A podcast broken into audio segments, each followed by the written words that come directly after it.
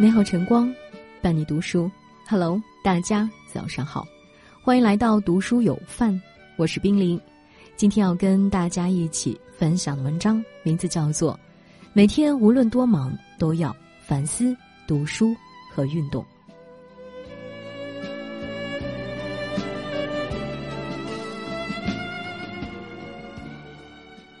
一是每日要反思。有一句古话说：“五日三省吾身。”每个人身上都有或多或少的缺点，也有做得不够好的地方。如果不予以重视，不加以改正，就容易积少成多，酿成大患。有时你说错了话，但并没在意；有时你做错了事，也难以察觉。唯有保持每天反省的习惯，才能更好的去纠正自己。你可以写日记，写下自己犯下的错；也可以在书房或办公室挂上名言警句，甚至可以心中默默去提醒和告诫自己。你所说的每一句话，哪怕看似微不足道，也要引起重视；你所做的每一件事，哪怕看似无足轻重，也不可以掉以轻心。因为你的一言一行、一举一动，会在潜移默化中塑造着你的性格。左右着你的习惯，乃至决定你的命运。一个不懂反省的人，不过是把糟糕的自己重复了一日又一日，一月又一月，一年又一年。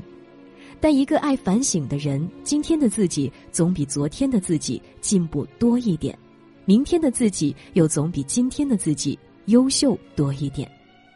要学会直面自己身上的缺点，凡事也要多从自己身上找原因。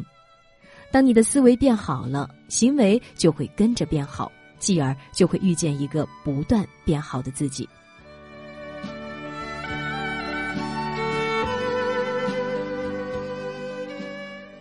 二是每日要读书。如今有越来越多的人已经很难静下心来，好好去读一本书。甚至彻底放弃了阅读的习惯。也许读书并不能给你带来任何功利的好处，但一个不读书的人，失去的将是更广的天地、更大的自由以及更好的自己。看过这样一段话，深有感触：如果你半夜醒来，发现自己已经好长时间没读书，而且没有任何负罪感的时候，你就必须知道，你已经堕落了。不是说书本本身特了不起，而是读书这个行为意味着你没有完全认同于这个现实和现实，你还有追求，还在奋斗，你还有不满，你还在寻找另一种可能性，另一种生活方式。很难想象一个不读书的人拿什么去充实自己的精神生活，拿什么去丰富自己的阅历和人生。很难想象一个不读书的人用什么去为自己打开眼界、拓宽格局，用什么去了解这个世界和他人。很难想象一个不读书的人以什么样的资本和底气去追求理想和真理，以什么方式去跟古人先贤对话和交流。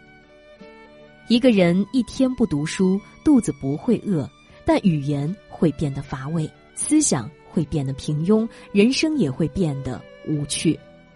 每天腾出一点时间去读书，日积月累后，你会发现一个崭新且更加不一样的自己。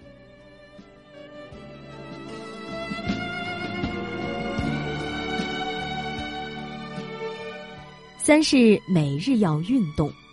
有一句话说：“生命在于运动。”许多人却用各种理由和借口拒绝锻炼和健身。其实运动和不运动过的是一样的人生，也许每天跑步半小时的人，看似跟你没有什么不同，但身体的免疫力比你更好，身体也比你更强健；也许每天散步半小时的人，看似跟你没什么不同，但他们可能比你更抗压，心情也比你更开阔和愉快；也许每天锻炼半小时的人，看似跟你没什么不同，但他们却比你更有毅力。更能坚持，也能容易成事。有时你并不是没有时间运动，而是太懒散和懈怠；有时你也并不是没精力运动，而是不愿吃苦和流汗。如果你真的想运动，就一定可以抽出空。在每一天腾出一点看手机、聊天和追剧的时间，哪怕只是花半个小时去锻炼，也会让你受益良多。不要当你感到身体不舒服或者出问题时再想去运动，那时候或许为时已晚，甚至你会为此付出更大的代价。不要一味去消耗身体，也不要拿身体去拼命。只有身体好了，才有更多的可能和机会，也才能过上喜欢和想要的一生。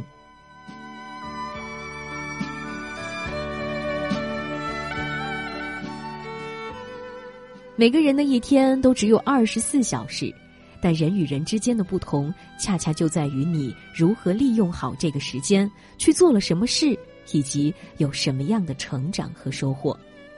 有的人把一天重复了一辈子，永远都在原地踏步，甚至不断退步，丝毫没有反思和进步；而有的人，把每一天都过成新的一天，每一天都可以看到自己在不断往前行，也在不断变好。有的人永远说着同样单调的话，有着同样狭隘的思维，他们的思想一成不变，甚至布满了灰尘和污垢。有的人却会随着年纪的增长，有着不凡的谈吐和优雅的气质，以及独立的思考和判断。有的人每天久坐不动，丝毫不锻炼，于是身体慢慢变得不再灵活，也会出各种各样的毛病。有的人每天都会花固定的时间去运动，于是身体变得越来越好，也越来越远离疾病。无论你每天的日子有多忙，也无论你需要去做再多的事，永远也不要忘了去提升和完善自己。每天抽空去反思、读书和做运动，你会在不断的坚持中遇见越来越好的自己。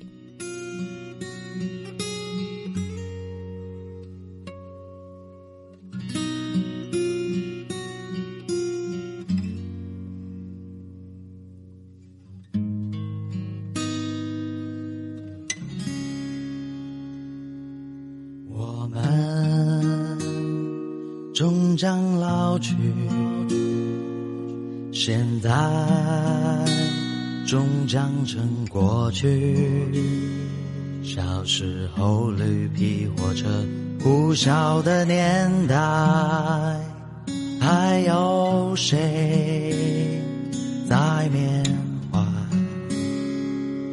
希望身边有一个你。